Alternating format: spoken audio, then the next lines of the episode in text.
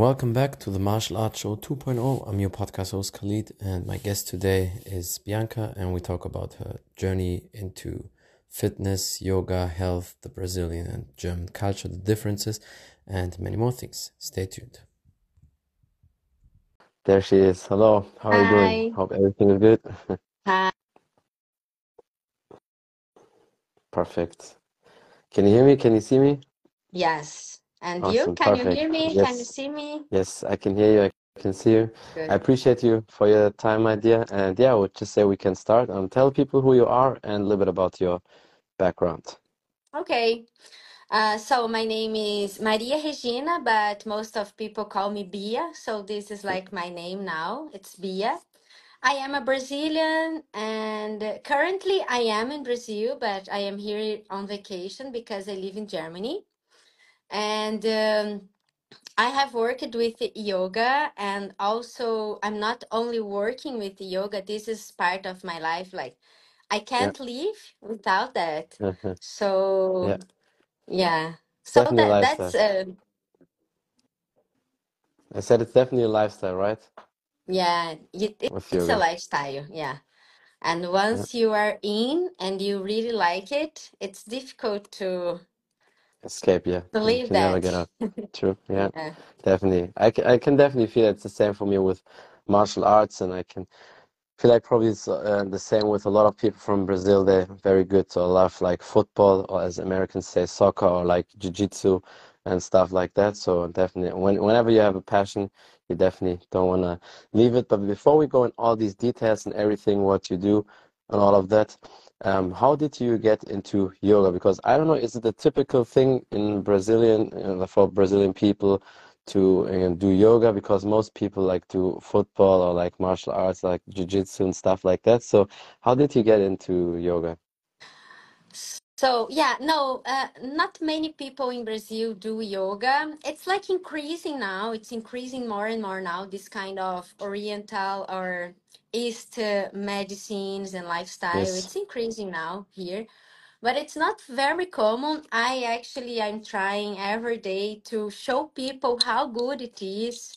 I'm trying to change minds because people here tends to think yoga is like uh, ah for old people or um, it's not dynamic so people don't like it because it's not dynamic but it it is it can be actually yoga can be can be everything you want to because there are many types so how i started doing yoga it was because i i was and i still am very anxious i am mm-hmm. a very anxious person and i was suffering a lot Yeah. with my mind I was like suffering.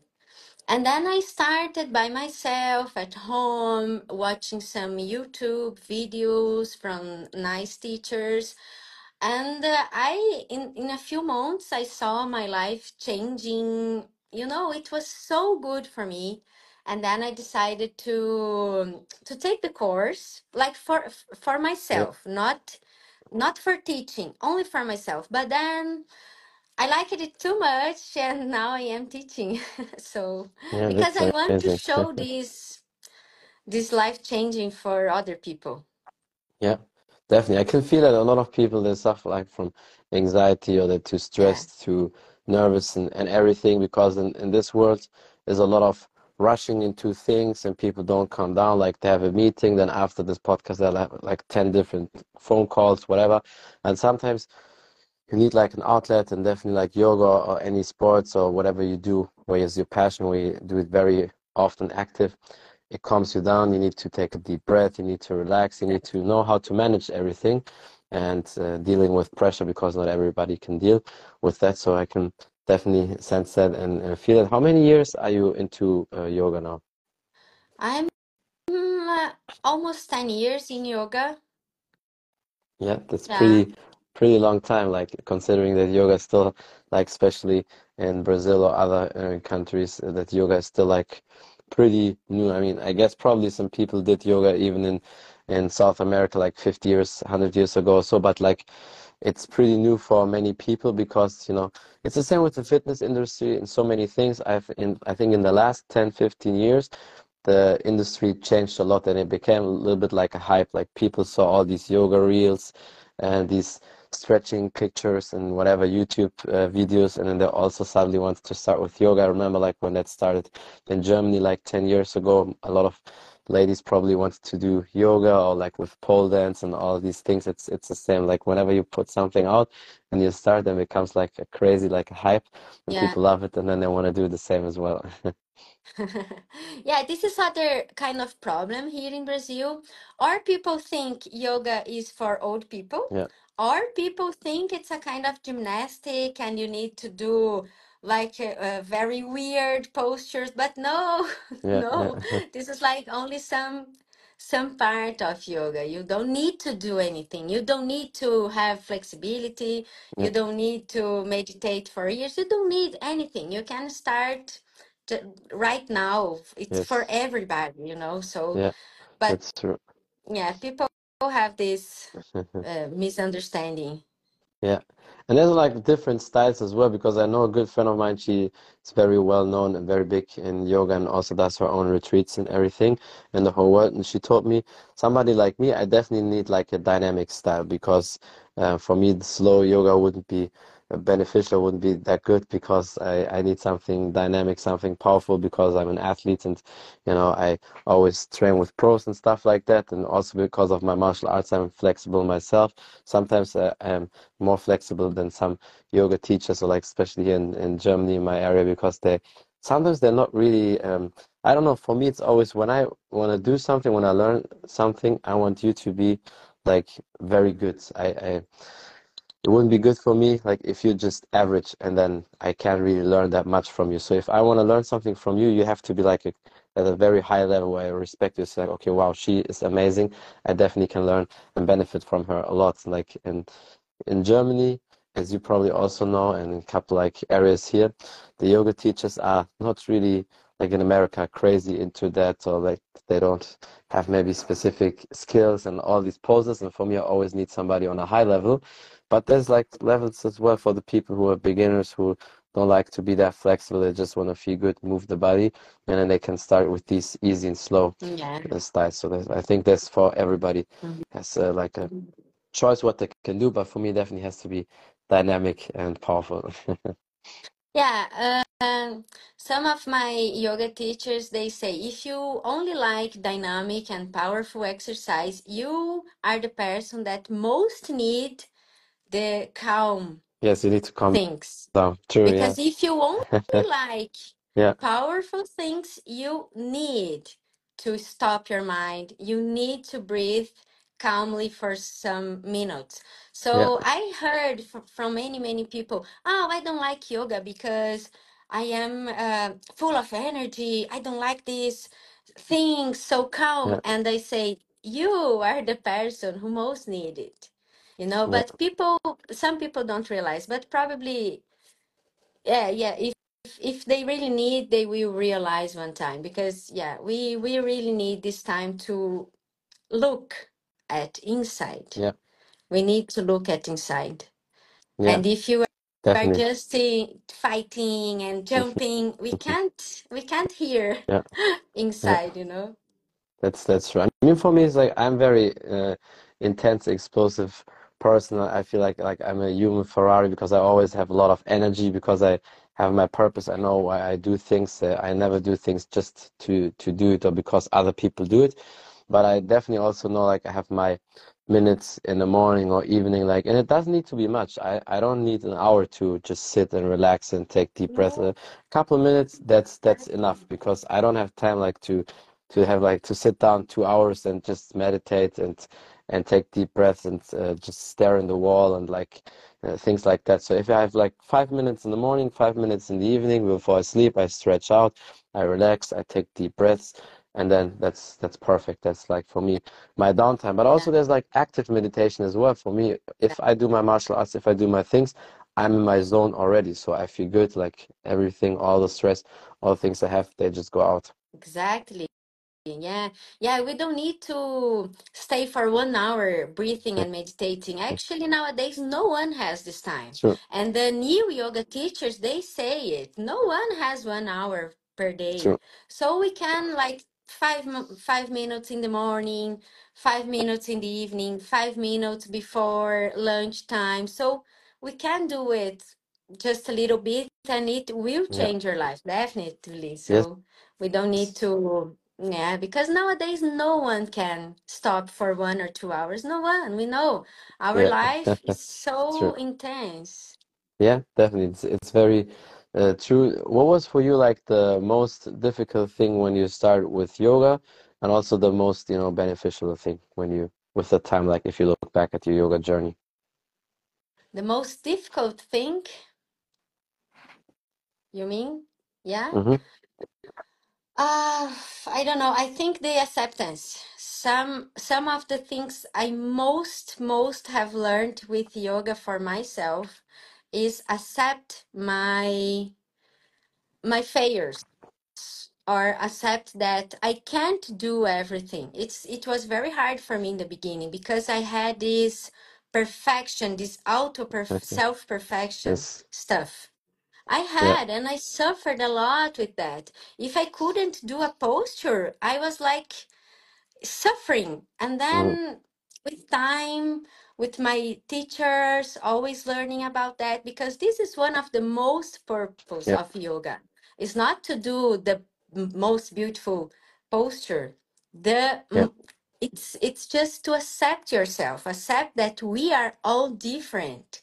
And I have my body, I have my mind, and I am not a not I, am not a bad teacher if I couldn't do some posture, you know.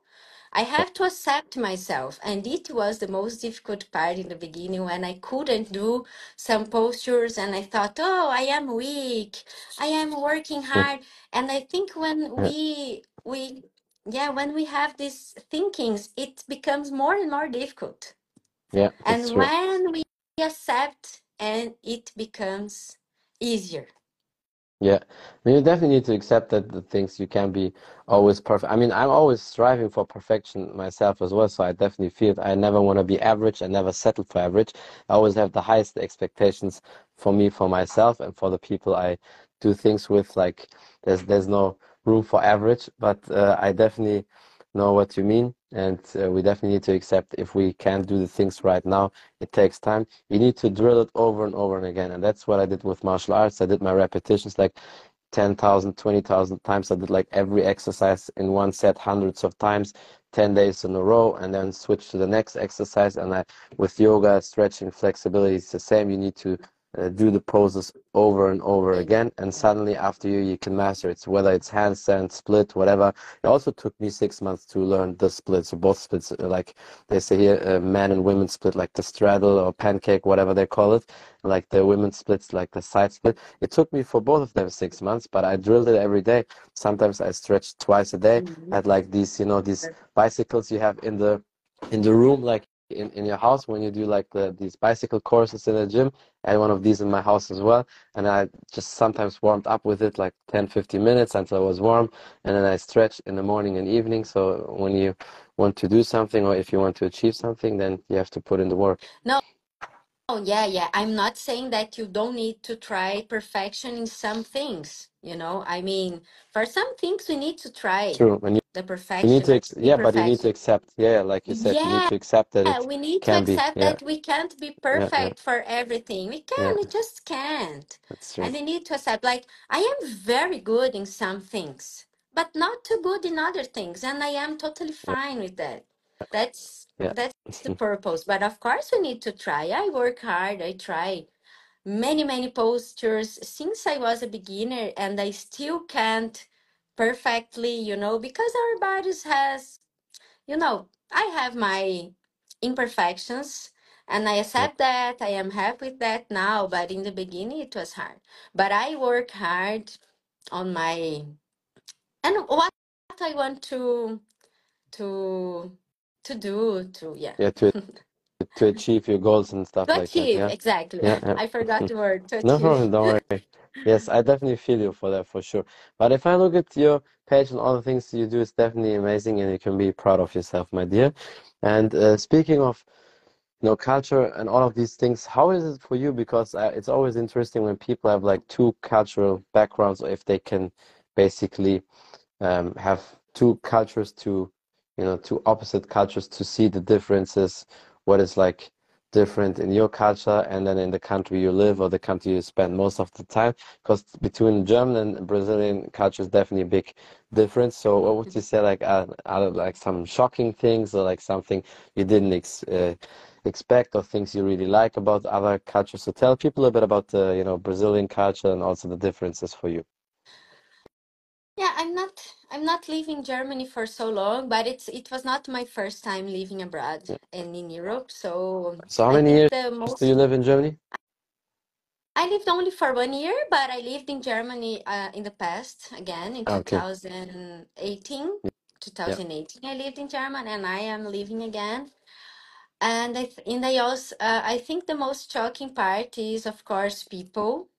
yeah People in Germany are much colder than it's true us. yeah Yeah, so like we see people take some time to be your friend, to invite yeah to yeah you to go to your house, to his to them house, and yeah also the organization for um, everything. For example, here in Brazil, uh, in, on a Sunday, for example, I can call a friend in the morning and say, "Hi, do you want to come in my house today in the in the afternoon?" And it's okay, it's absolutely normal. But in Germany, at least in the city when I am living, people like schedule a visit to home with in like in two or three weeks in advance. And it's super yeah weird for us. Uh, you, you know, like no one do anything with you if you invite them in the same day. yeah You need to invite people like yeah. two We weeks always need to to plan it, to we organize. don't Yeah, yeah. we don't have this Yes, yes, organization we don't have this Yeah, this schedule you yes, know? So this is very weird for me. Yeah, I definitely know that because I mean, from like all the people who are from warm countries like Morocco, Arabic countries, you know, Brazil, South America, whatever. So I definitely feel you with that. But one thing, what I always can say, what I really like about the European style, what's good in Germany because people are organized, especially business wise, it's perfect. Like because then you know, okay, people on time, you can do the meeting, you can do the business because being on time is not just because it's a cultural thing or business, it's also respect. If I like you, if I respect you, we do a meeting, I have to come. I'm not talking about a personal meeting. If you invite me to your house and maybe it's five, ten minutes delay, no problem. But if we do like a business or like a important call, then it's important also the respect for you, yourself, and the time that you're on time and don't delay it like 30 minutes because maybe the person has other things to do and then you mess up the whole schedule and everything. So that's a great part of it, you know, the discipline culture here in Europe. But this other than that, I'm that I'm i totally just on you. love Yeah. Yeah. I love this because I am I, like a German in this sense. I hate Yes. late people. I hate, I hate it. And in Brazil, it's so common and I hate it so much. Yeah. Yeah. So I love it in Germany because everything is on time. The bus is on time. The train is on time. People are on time. Yeah. So that's just perfect. Yes. This is something that I love. Yeah. I also love the public transport. I love it. Yeah. No, that's definitely a Yeah. big advantages for for sure. Um, what would you say like is the best thing for you about the Brazilian culture, what really what is special for you? Uh, I think the people I think the mo the thing I most like in Brazil are people. I also hate some things about people in Brazil, but I love other things. Like people are friendly here. We can count to many people if you need. I'm not saying that in Germany is not like that, but it's a bit different. Different, it's true, yeah. know, I don't know. Here is warm, a warm country, and I lo I like it. I like when we we go uh, in a in someone's house and listen to music like a party, a small party. It's something that I really miss when I am abroad from Brazil because I love it. I, I think, yeah, I, I, I love the people here, the this warm, this friendly uh, Yes, style. that's true. Mm. Love that too, definitely for sure. Brazilian people uh, definitely amazing like you are, my dear. And um, yeah, is there anything else you want to tell people? Maybe some last advice or something you want to promote also? Sorry? no problem. I said, um, is there anything else you want to tell people? Maybe some last advice or something you want to promote also? I don't know about yoga or about Brazil. what Whatever, yeah. Whatever. So I I'd like to thank you very much for trusting me and for inviting me. I was a bit nervous, welcome. but it was a Uh, really nice uh, talk. And thank yes. I want to encourage encourage people to look for activities to hear inside. Yeah, I know nowadays we have this very, very fast life and it's we suffer. We suffer. Sometimes we yes, can't we don't want to see it, but we we all are suffering with this lifestyle. And I think I want to encourage everyone to try breathe, stop a bit, listen to your yeah, heart, listen to your thinkings. That's my last yeah. That's that's true. advice. Yeah, definitely great advice. And um, yeah, thank you so much for your time. I appreciate it and I hope we can do many more podcasts in the future again, maybe also meet and train one day, whatever. Uh, yeah, I really appreciate you. Thank you so much for your time and hope to see you soon again. Then have a great day, everybody, and talk to you soon. Bye. Bye. That's it from the Martial Arts Show 2.0. I'm your podcast host Khalid, and my guest today was the lovely and amazing Bianca, and we talked about her journey into fitness, health, yoga, Brazilian and German culture, the differences, and many more things. Thank you for watching. Thank you for listening. Don't forget to follow her on Instagram. Check out her amazing journey if you want to know more about the podcast on Spotify, iTunes, and all available platforms. Just type in the Martial Arts Show 2.0. You will find me there. Thank you for the support. Until next time, bye everybody.